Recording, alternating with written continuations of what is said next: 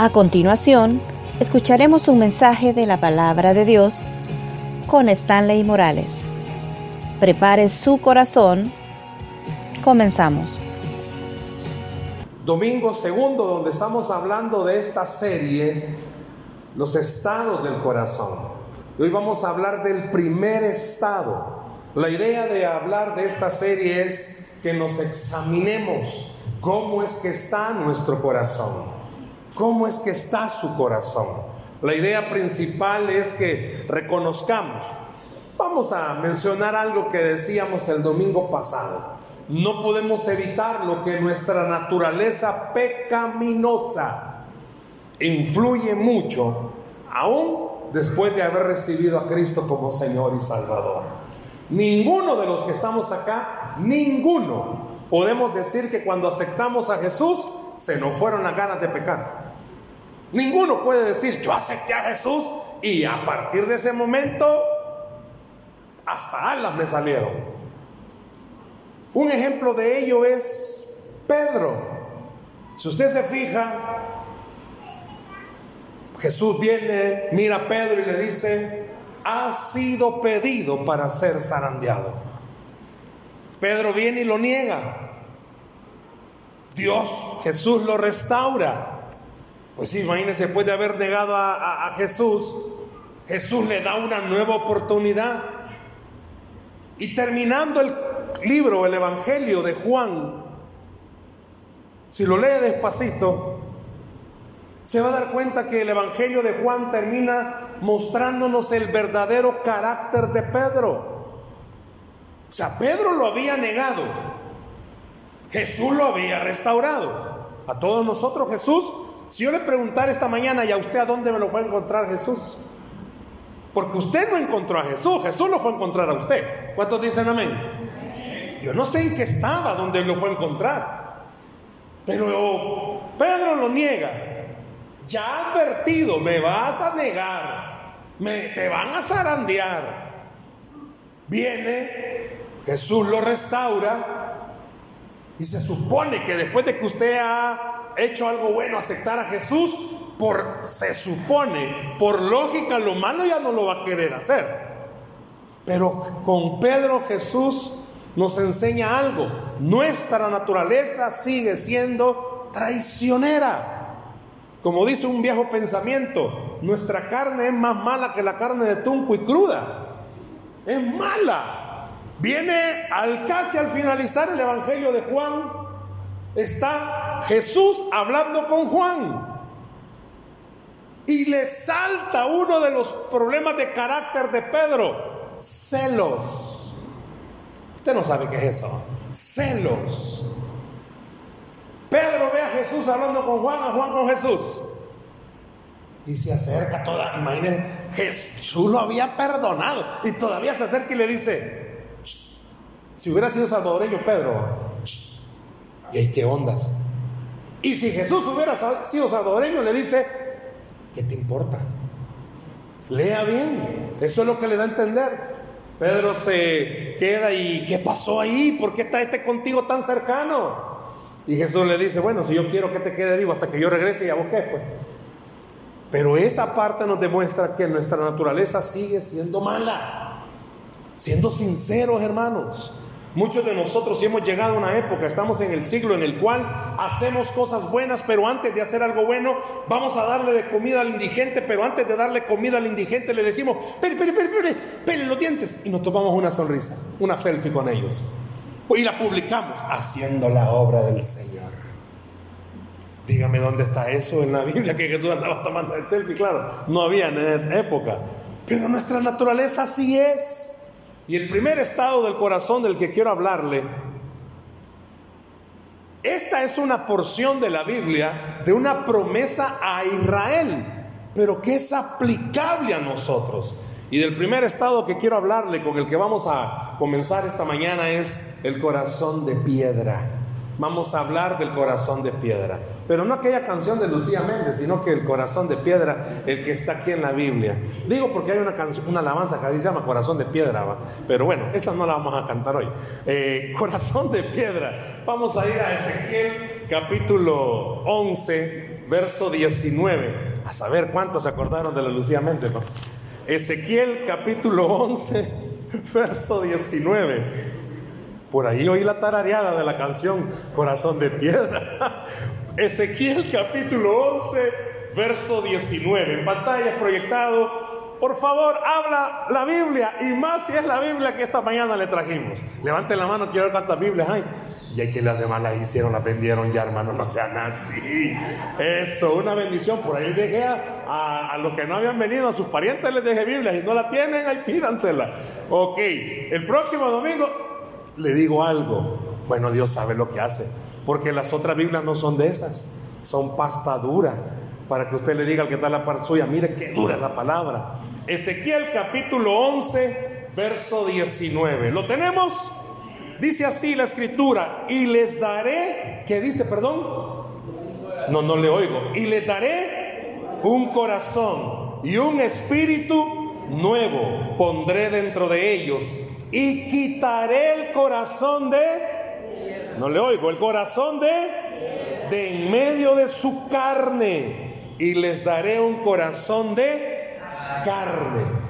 Este pasaje habla de dos corazones, uno de piedra y uno de carne. Repito, este pasaje de Ezequiel es una promesa directa que Dios le estaba dando al pueblo de Israel por la situación en la que había vivido Israel y por cómo Israel estaba, en el estado espiritual de Israel. Y me encanta comenzar con este pasaje y con este corazón porque demuestra a cabalidad al cristiano o describe al ser humano. Dios a lo largo de la historia le ha mostrado a la humanidad cómo cuando tiene un plan y un propósito con una persona, desde que lo agarra no lo suelta. Aunque el creyente o el humano se quiera soltar. A usted de chiquito lo llevaban a la iglesia, quizás independientemente cuál sea, si la tradicional, la iglesia tradicional o la evangélica, la evangélica, no importa cuál hayan llevado. Pero desde pequeño Dios le venía mostrando a usted que Dios tenía un plan para su vida. El día que yo iba a nacer, me cuenta mi madre, fue difícil el parto con este tierno, porque desde que venía del vientre de la madre, este venía siendo el muñeco que ha sido, así tal cual usted lo ve, frondoso. Entonces a mi madre me cuenta que le costó al punto que cuando yo fui sacado por el médico a saber quién me sacó, me quebraron el tobillo del pie derecho. Por eso yo cuando estaba chiquito yo sufría. Hasta ahí me explicaron qué era lo que me había pasado. Donde yo estudiaba en, septiembre, lo ponían a uno firme. Y yo no me podía poner firme, yo no entendía por qué. Y me regañaban y siempre me decían, deja de estar jugando. Y a mí me dolía, yo no me puedo poner firme. Yo no puedo pararme firme. Y yo por eso le digo a la gente, por eso a veces camino derecho con el Señor, pero a veces me desvío, le digo. Porque ya por naturaleza ya traigo un pie que anda buscando otro camino. Entonces mi pie derecho, no lo voy a mostrar, pero cuando me pongo firme, es un paradito, algo raro que me sale, mi hermano. Así que cuando me paro, la cosa es que mi mamá me contó eso, ¿verdad? Y yo dije, ah, ahora entiendo por qué no puedo pararme firme. Súmele que soy pie plano. O sea, varias cosas, hermano. Yo desde que iban a nacer, quizás ya el Señor dijo, te voy a poner la cantidad de defectos para que nazca. La cosa es que cuando escuché eso, yo dije, ah, bueno, con el tiempo. Ah, Mi mamá quiso que estudiáramos en el liceo cristiano. ¿Se recuerda antes estudiar en un liceo cristiano? Eso costaba. Tenían que hacer desde junio filas para que le dieran. La cosa es que por donde yo vivo hay un liceo cristiano. Nada, nunca pudimos estudiar hasta noveno grado. Pero cuando estaba chiquito, a siete años, a ocho años, mi mamá llevó unas camisas que le regalaron. Y las camisas decían Ministerio Jimmy Swaggart. Yo no entendía eso todavía. Hasta ya ocho años, todos los domingos almorzábamos Canal 6 viendo a Jimmy Swaggart. Mis papás no eran creyentes, pero a mi papá Dios, ahí creo yo, ya lo había ganado para Cristo. Le encantaba, vino Jimmy Swaggart al estadio Flor Blanca y allá fuimos al estadio Flor Blanca. Yo no sabía todo ese rollo. En noveno grado llegué a estudiar al Liceo Cristiano Central. Yo me gradué del Central. Acepté a Jesucristo estando en noveno grado. Ahí entendí que desde que yo nací, Dios tenía un plan para mi vida. Yo no sabía que iba a ser pastor. Algún día le voy a contar mi testimonio, cómo fue que Dios me llamó a ser pastor. No sé si en este de piedra va a caber, pero sí lo menciono mi testimonio. Solo le voy a adelantar algo. En la iglesia donde yo nací me enseñaron a... bueno, no lo van a ver los de la iglesia, pero bueno. Donde yo nací, no nací en Cefán, nací en otra iglesia, no le voy a decir dónde. Tal vez algún día. Ahí fue los líderes de la iglesia. ¿Sabe qué me enseñaron a hacer los líderes de la iglesia? A chupar, a fumar y otras cosas triste para mí. Así fue mi crecimiento. Y piense algo, desde chiquito Dios tenía planes para mí.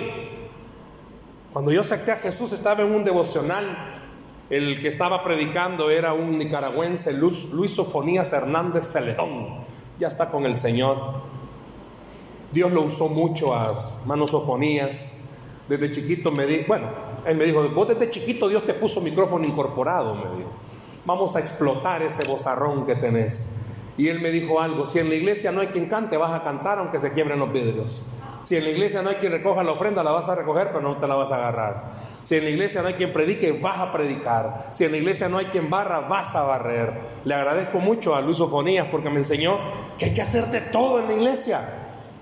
La cosa fue que todo el ambiente parecía que yo estaba de verdad rodeado de la gracia de Dios.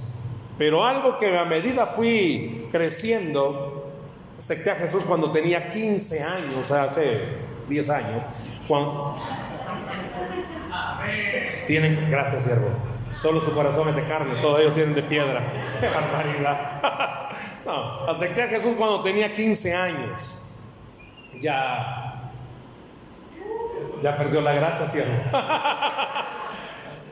Y vaya, yo dije, aquí no hay problema. Esto es lo que se hace en el cristianismo. Los líderes que yo tenía me enseñaron a hacer cosas malas. Así se vive como un cristiano.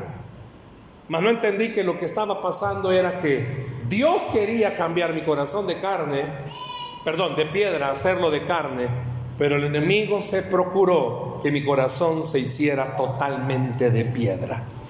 ¿Y a qué se refiere, hermano, cuando habla alguien de un corazón de piedra? Un corazón insensible.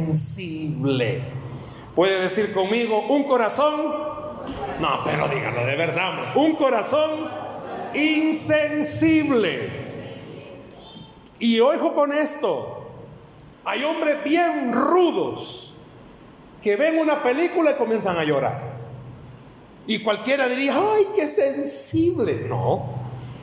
Él puede ser que sea, quizás en ese momento, no sé, dramático o algo. Pero alguien que tiene un corazón insensible es alguien que aunque Dios le esté hablando y hablando y hablando y hablando, no logra entender, no logra captar que Dios está deseándole un bien para su vida pero no lo entiende. Y le voy a poner un ejemplo bien claro. Dios le dice a Israel, quitaré el corazón de piedra y pondré uno de carne. ¿Por qué? Porque a lo largo de toda la vida del pueblo de Israel, usted puede ver un Dios milagroso, abriéndoles mares, abriéndoles ríos, proveyéndole maná. Piense, hace unos días lo vimos. Perdón, bien en la tarde. Hace unos días predicaba en la iglesia, la central, y les decía, cuando Dios llevó a Elías a un arroyo, Dios lo alimenta con, con cuervos que le llevaran de comer. O sea, usted puede leer la Biblia y se va a dar cuenta de todas las cosas que Dios ha hecho para poder mostrarle a usted que Dios lo ama. De maneras que usted quizás no las va a entender, pero siempre Dios le muestra que Dios lo ama. Y siendo francos, hermanos, nosotros no somos buenas piezas. Nadie me dijo, nosotros no somos buenas piezas, hermanos. Nosotros somos cosas serias. Ay, hermano, que no me conozca, que me compre. Si nosotros somos cosas serias, si ahí nos vemos calladitos, pero ay, de las aguas mansas me libre Dios, que de ellas me libro yo. Eso lo dicen Fortalecenses 1.4. Hermanos, yo lo he dicho muchas veces, el peor lugar para ser cristiano, ¿cuál es? En la casa. Si ahí es donde verdaderamente sale quiénes somos. Si aquí es tan lindo, hermano, sonreír. Hola, Dios me le bendiga. Si aquí es lo más fácil. Si aquí, hermano, hermana, a usted le cae mal a alguien, usted en el amor del, en el amor del Señor, Dios le bendiga. Y por dentro, ¿qué hace aquí? Porque esa es nuestra naturaleza. Sí o sí. Se nota cuando alguien está bravo con otro. Si eso no es necesario. Mamá está enojada con mi papá. ¿Quién dice, niña? Si cuando hay amor, hija, dígale a papi si va a comer. Pero cuando no hay amor, no, no le digo como le dice, Pero usted ya sabe, así como usted le dice. Pero bien, volviendo al punto. ¿Por qué Dios le da esta promesa a Israel? Porque a pesar de que Israel ha visto de muchas maneras los milagros de Dios, el corazón de Israel estaba duro.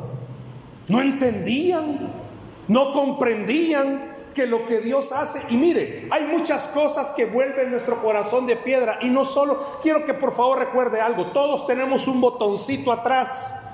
No, no lo vaya a buscar, es un ejemplo. Tenemos un botoncito atrás que rapidito, hermanos, ese volado se enciende. Naturaleza pecaminosa, rapidito. Si usted anda feliz en la casa, en el trabajo, en la iglesia, usted está feliz, pero le hacen algo pequeñito, se activa ese botón y anda bravo. De la nada. Si, si se levantó, hola amores, y usted se levantó bien, pero algo pasó, se activó ese botoncito. Si usted llegó al trabajo con todas las pilas puestas, dijo, esta será mi semana de victoria, pepitoria, todo saldrá bien. Pero algo pasó en el trabajo y se activó. Los que tienen hijos adolescentes me entenderán aún más. Porque los adolescentes y jóvenes ese botón lo andan siempre encendido. Uno no entiende por qué los jóvenes ya dijeron amén. Uno no entiende por qué los jóvenes de repente andan con un estado de ánimo tan cambiante. Yo le digo a los chicos con los que trabajo, ya de bachillerato, ya que veo que andan de novio, les digo, mmm, pensalo dos veces. ¿Por qué? Ajá, porque esa cipota con la que andas es igual que todas las mujeres. Vos no sabés cómo va a amanecer. Vos no sabés qué le va a pasar. Acuérdense cuando estudiaban, usted se levantaba contenta, pero algo le pasaba y llegaba empurrada al colegio. Se sentaba y no quería que le hablara nadie. Pero cinco minutos más tarde, usted estaba pésima, mamá. Pero cinco minutos más tarde, hola, como que ya le había pasado. Le digo a los chicos, tengan paciencia. Pero igual los hombres. Yo uso una palabra, ay no, no la puedo usar aquí en vivo. Yo digo una palabra que lo, ¿cómo? No, estamos en confianza, en confianza. Yo le digo a los chicos, a veces los hombres andamos bien raros, como que también a nosotros nos visita alguien, Andrés todos los meses, les digo, porque andamos bien extraños. Piense por favor a Israel, Dios mostrándole por todas las formas que lo ama. Y usted también. A usted Dios lo ha cuidado, ¿no lo ha cuidado esta semana? Ah, no los ha cuidado, ah, por eso están como están. A ustedes Dios los ha cuidado esta semana. Bueno, la hermana Vico está cumpliendo años. A la salida estamos invitados todos a almorzar. Pero a la casa de cada uno de ustedes, va. Dios nos ha cuidado. Dios nos ha ayudado. Y honestamente, por favor, Primero, con los que estamos sirviendo. ¿Creen ustedes que es meritorio que estemos sirviendo? Con los que se congregan. ¿Creen que es meritorio que estemos aquí? Eso solo es muestra de amor. Eso solo es muestra de cuidado de Dios. Pero aún así, seguimos siendo insensibles a su voz. Ese es el corazón de piedra que tenemos. Se lo voy a ejemplificar. Y usted tiene que recordar Todo lo que siembra es lo que usted va a cosechar. Si usted quiere cosas buenas, tiene que sembrar cosas buenas. A la larga el creyente tiene que comprender, ¿y por qué me está pasando esto? Siempre le echamos la culpa al diablo. Todo es el diablo, va. Es que me pasó esto, el diablo. Tenemos problemas, el diablo. Yo no estoy defendiendo al diablo, ¿va? porque es un gran diablo, ¿va? pero sí le quiero aclarar hay muchas cosas que el creyente está viviendo por sus propias consecuencias. Es lo que usted hace, es lo que usted siembra. ¿Por qué se amarga? Es que el diablo me pone zancadilla. Porque usted quiere. Simplemente porque usted quiere, hermano. Tiene que comprender. Yo tengo que comprender. A lo largo de mi vida he visto, me han pasado una infinidad de cosas. Muchas por mis consecuencias, por mis malas decisiones. Muchas porque no le pedí sabiduría, no le pedí ayuda a Dios. Pero puedo resumirlo que todo porque fui insensible a la voz del Señor. De muchas maneras. Desde chiquito Dios me venía hablando que Él tenía un plan para mí. Pero que el hombre que está aquí al frente, necio, burro, terco, rebotando en la vida, tomando malas decisiones, haciendo lo que no debía, Llegué a la universidad, seguí tomando malas decisiones. Estudié en el instituto bíblico, seguí tomando malas decisiones. ¿Por qué? Porque a pesar de que había aceptado a Jesucristo como Señor y Salvador, no entendí que debo de, como dijo David, examíname, oh Dios.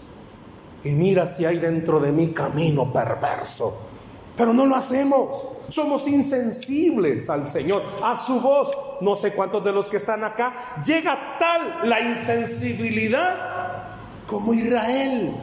Los acababa de sacar de Egipto. Acababan de ver que con qué poder los sacó. Diez plagas. Y si usted lee despacito con buena letra,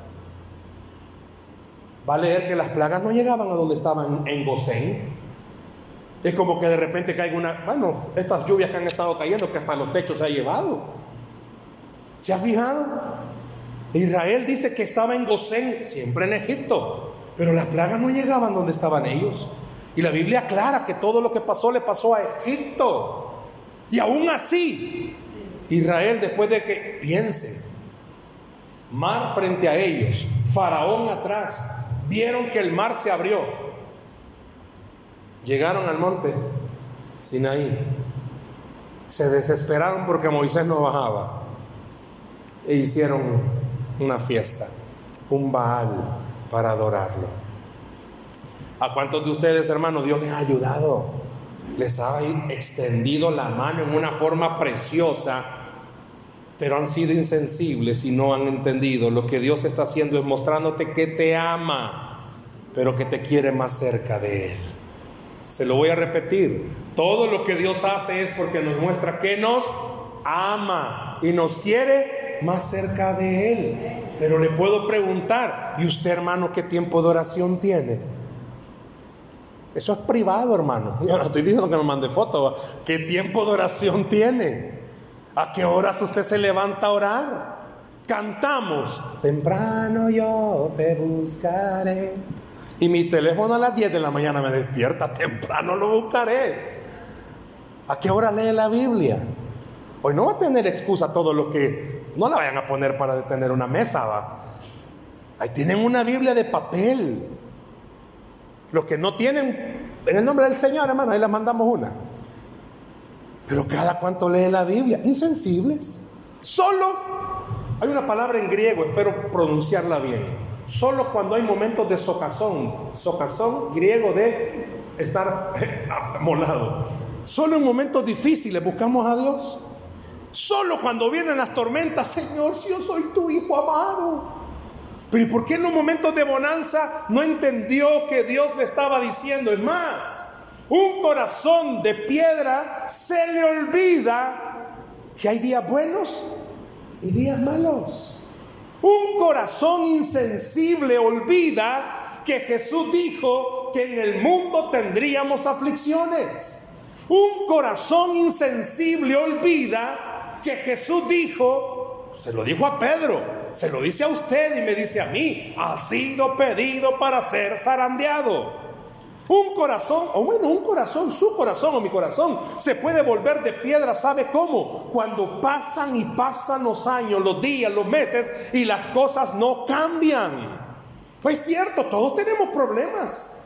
Y los problemas hacen que nosotros nos volvamos más sensibles o más insensibles. ¿Cómo puedo descubrir que puedo llegar a tener un corazón de piedra? Cuando usted sabe que está pasando por problemas y comienza a decir frases como, ¿y para qué orar si Dios no me oye?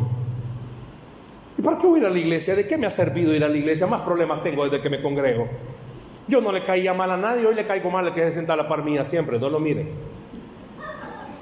¿Cómo puedo saber que tengo un corazón de piedra? Porque en casa Escuche por favor, padres de familia que estáis aquí, varones galileos y mujeres judías. Vuestros hijos oyen. Lastimosamente ya no estamos como en el tiempo de antes. Antes, antes, pero bien antes. Papá y mamá tenían problemas y los niños ni se asomaban donde estaban discutiendo los papás. Los mandaban lejos, andaba en la vaca, ¿qué está haciendo? Pero hoy no, como las, cosas, las casas son bien chiquitas, le damos el teléfono, según nosotros se va a distraer con el teléfono. No, si se está echando el rollo que mamá. Con papá iba. Mamita se enojada con papi. No, es que tu papá es burro. Entonces ya la niña comienza a decir, mi papá es burro. Ya no le dice, papá, papá, no es burro. Se nos está volviendo insensible el corazón, hermanos. Nuestros hijos nos están oyendo quejarnos, quejarnos, quejarnos, quejarnos, en vez de que nuestros hijos nos oigan que a pesar de que tenemos dificultades, siempre hay una promesa en Cristo Jesús para cualquier dificultad. Un corazón de piedra, déselo a Cristo si le va a dar ese aplauso. Un corazón de piedra es aquel que, escuche por favor, es tan insensible, hermano, hermana, con cariño, esa pedrada usted no se la va a quitar. ¿Me oyó? Esa pedrada le va a caer, hombre. De donde menos usted espera, un pariente, un amigo, esa pedrada no se la quita. A mí me fascina ese pasaje donde dice que iba David con su ejército y de repente arriba en una piedrota, no sé si era piedrota, pero arriba estaba alguien aventándole piedras al rey. Y viene el jefe del ejército del rey y le dice, da la orden para que lo mate. El que estaba tirando las piedras se llama Simei. Y viene la Biblia y dice que David le dijo al general, no, Dios le ha dado permiso de tirarme piedras. Hermanos, esa piedra no es la quita.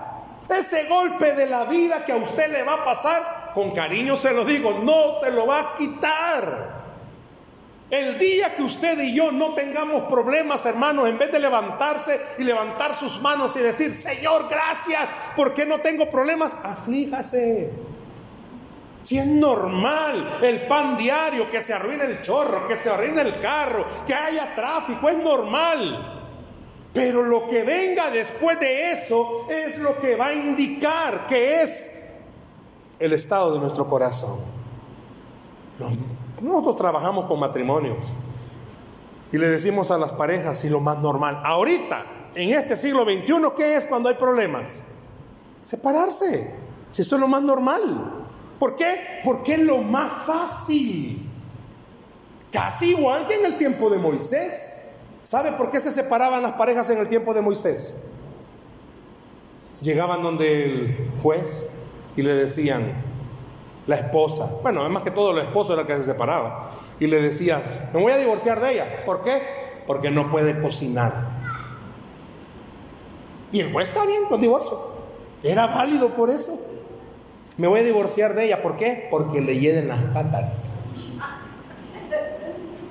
No se rieron cuando dije no sabe cocinar, pero sí, ah, bueno, bueno, háblale, padre. Esos eran motivos para divorciarse. Si hubieran habido motivos para las mujeres, ay Dios guarde, hubieran puesto de todo. Mucho ronca. Es como moto en su vida de noche. Ronca por todos lados. Que no sé qué, que no sé cuánto. Le pregunto, ¿habrá algún matrimonio que no tenga dificultades? Si, si son dos imperfectos los que se están casando, hermano. Por eso cuando van a casarse, yo siempre le digo a los que voy a casar, mire, está segura, ¿quién la está obligando, hermana, a casarse con este hombre? Nadie me dice, ¿segura que no la están obligando? No. Y le digo a él, ¿quién te está obligando, bro? Del papá de ella, ¿va? Tiene cara bravo el maestro. No. Y cuando estoy en la boda, le vuelvo a preguntar lo mismo. ¿Quién te está obligando? Nadie. ¿Sabe por qué hago esa pregunta? Porque le digo, no quisiera que 10 años después usted dijera, yo no sé qué estaba pensando cuando me casé con este viejo. No me si ahorita antes de casarse piense bien. Un corazón insensible se puede convertir, un corazón humano se puede convertir en corazón de piedra a causa de la frustración que nosotros vivimos. No le voy a pedir que levante la mano, pero hay muchos creyentes frustrados. No le salieron las cosas como usted esperaba. El negocio, la relación, el noviazgo, los hijos, no le salieron como usted esperaba. Y uno se va amargando. Y esa amargura va haciendo que el corazón se vuelva insensible. Una cosa, hermanos, es deslizarse en un pecado porque ni modo, no pudo evitarlo. Y otra cosa es planear el pecado. Un corazón de piedra es aquel que sabe que no está correcto lo que está haciendo. Yo le pongo de ejemplo. Esto que voy a hacer ahorita no es luchar contra el pecado. No, Señor, yo no tengo por qué ir. Te espero cuatro de la tarde. No, Señor, yo no tengo por qué ir. Eso no es luchar con el pecado, hermano. Eso es ponerse en bandeja de oro al diablo. Padre, aleja, aleja. Y no, eso no es luchar contra el pecado. A nosotros nos han enseñado el corte radical. Si usted sabe que alguien le hace caer, córtelo. O sea, no que lo mochee, sino que córtelo. Quítelo de su teléfono, quite de su red. Un corazón insensible, un corazón de piedra no entiende eso. ¿Cuántos papás le han dicho a sus hijos? Seguro que estás tomando la decisión correcta. Ay mamá, ay papá, yo sé lo que estoy haciendo. No hacemos lo mismo con Dios, pues. Dios nos dice de muchas maneras, hija, no es por ahí, no tienes que tomar esas decisiones, no es la forma correcta.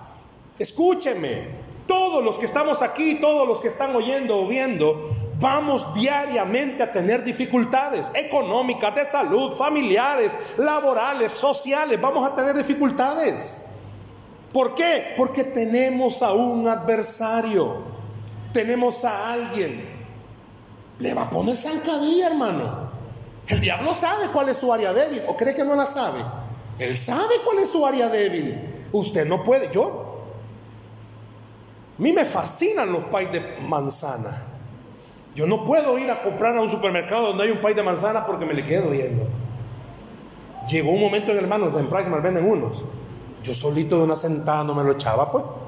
Yo solito me estaba matando, ya no, ay, de pay de manzana, hoy voy ahí a, hay una que se llama bombón, vienen unos chiquitos, por lo menos ya la, culpa es menos, uno así, chiquito, ese me como. Pero a mí me fascina, pero hay cosas que le soy honesto.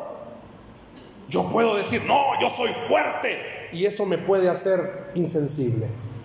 Yo tomé durante un buen tiempo, tomé mucha cerveza durante un buen tiempo. ¿Sabe cuánto? Cuando yo tenía 17 años. Era un bicho. Me enseñaron el mal camino. El diablo fue bien astuto. ¿Por qué? En el calor, en, el vocabulario de los bolos, a mí me llamaban ladrillo seco. Yo un día me tomé 64 cervezas y me levanté y como que si no me había tomado nada. El diablo me comenzó a endulzar el oído y tantas cosas. Yo no tengo insidia. Insidia, ¿sabe qué? ¿Verdad? Esa tentación. Yo puedo ver que están chupando yo. No tengo insidia. No. Pero si hay áreas de mi vida en las que yo no puedo decir, soy fuerte, me estaría volviendo de piedra. Dice la Biblia que usted y yo podemos ser presa del diablo para que nuestro corazón se convierta de piedra. ¿Cómo es posible que el esposo que tanto ha amado a la esposa de la noche a la mañana ¡pum! cambie? Y claro, como Adán y Eva comienzan a echarse la culpa. Un corazón de piedra se vuelve insensible. Mira la necesidad. Hermanos, varones que estáis aquí, Galileos, soltero, casado, en busca, en pesca, como sea. Tiene que entender algo. Necesitamos reflejar el carácter de Cristo a los demás. Y hermanas, usted necesita reflejar el carácter de Cristo a los demás. Quiero que vea algo. Está en Timoteo. Pablo se lo dijo a Timoteo. Segunda de Timoteo, capítulo 3, versos del 1 al 4. Se lo van a proyectar. Mire lo que está diciendo Timoteo. Segunda de Timoteo, capítulo 3, versículos del 1 al 4. También debes saber esto, que en los postreros días vendrán tiempos peligrosos. Mira el verso 2. Porque habrán, como dice, perdón, hombres amadores de sí mismos. Voy a ir despacito. ¿Quién es un hombre amador de sí mismo? ¿Cómo se llama ese hombre amador de sí mismo? ¿No le importa a los demás? Simplemente le importa a usted. ¿Se ha fijado que hay personas que así son? No le importa hacer sentir mal a nadie más con tal de que él se sienta bien, no importa. Es un corazón de piedra, avaros, vanagloriosos, soberbios, blasfemos, desobedientes a los padres. Ninguno está aquí esta mañana. Ingratos, impíos. Ve al verso 3. Sin afecto natural. Implacables, calumniadores, intemperantes, crueles, aborrecedores de lo bueno. Mira el verso 4. Traidores, impetuosos, infatuados, amadores de los deleites, más que de Dios. Yo le pudiera preguntar esta mañana y de esa pequeña lista que Pablo le está diciendo a Timoteo, ¿en cuál usted está teniendo problemas serios? Amadores de sí mismo, hay otra versión que le llama orgullosos. Tenemos problemas con el orgullo. Un corazón de piedra es aquel que es insensible, rápido guarda rencores, rápido guarda amarguras, rápido guarda envidias, eh, rápido guarda enojos, rapidito. Pero un corazón de carne es aquel que entiende, voy a tener dificultades, voy a tener problemas, pero Jesús me ha dicho que Él me puede ayudar con mis problemas. Un corazón insensible va guardando y va acumulando. Usted no está exento, hermano. Usted no está exenta, hermana. Un corazón de piedra es aquel con cariño, voy a decirle esto. Hijos, ¿vamos a la iglesia o vamos a la playa? Un corazón de piedra es el que comúnmente dice, una semana de trabajo pesada, la playa, me lo merezco. Si todos merecemos descanso. Pero qué bueno fuera que usted entendiera que el domingo no es negociable, el culto no es negociable, todo lo demás puede esperar, menos el servicio al Señor. No me voy a poner de mártir, pero yo tuve un problema hace años. Me dio un problema llamado eh, de espejo en los dientes. Se me quebró una muela de este lado y automáticamente se me quebró la otra. Se llama problema de espejo, yo no sabía. Yo lo, los espejos lo único donde me miraba. Pero me dijo la odontóloga, no, tiene un problema de espejo. Se quebró este, se quebró automáticamente el otro. La cosa es que este se quebró normal, pero este se quebró mal porque quedó un pedazo. La cosa es que me lo sacaron, pero me hicieron una cirugía de caballo, al punto que me dejaron un pedazo expuesto. ¿Qué quiero decir con esto? Tuve que viajar a Usulután con el hueso expuesto a predicar. Y entendí algo. No es negociable el servicio al Señor. Para usted y para mí hay cosas que son muy negociables yo quisiera preguntarle esta mañana, ¿y su corazón cómo está? ¿Qué tan negociable está con el Señor las cosas que le pertenecen a Dios? Quiero terminar con el verso 5. Mire lo que dice. Siempre de segunda de Timoteo, solo que ahora solo el versículo 5, 3, 5, que tendrán apariencia de piedad, pero negarán la eficacia de ella. A esto se evita. Hermanos, cuando Pablo estaba hablando con Timoteo y le estaba diciendo que en los últimos tiempos vendrán amadores de sí mismo, le estaba diciendo, es normal que la naturaleza pecaminosa, es normal que la naturaleza pecaminosa salga a flote y haga, escuche bien, que ese botoncito que tenemos atrás se active rápidamente. ¿Cómo está su corazón, hermano? Estos que dice el versículo 5 son aquellos que aparentan no matar ni una mosca, pero que están bien mal en su corazón. Nadie está exento, hermano, de tener dificultades. Nadie está exento de tener problemas. ¿Usted es sensible a Dios? ¿Usted es sensible cuando Dios lo está llamando y le está diciendo, hija, no es correcto lo que estás haciendo? Usted es sensible cuando Dios le dice, no es correcto como estás actuando, no es la mejor decisión que estás tomando, no es lo mejor que has tomado como decisión. Usted es sensible a Dios cuando le está diciendo, no te resintas, no te amargues, no te frustres. O es insensible a la voz de Dios. Y usted dice, yo lo voy a hacer por mi cuenta, yo sé lo que voy a hacer. El corazón de piedra Dios le dijo a Israel, se lo iba a cambiar por uno de carne, que nos iba a volver sensibles. Lo mismo le dice Dios a usted esta mañana. Sea lo que sea que te haya pasado, te amargaron, te enojaron, te frustraron, deja que Dios transforme tu corazón y lo haga sensible a su voz. Dice la Biblia que al que cree, todo le es posible. Denle un aplauso al Señor, por favor, esta mañana.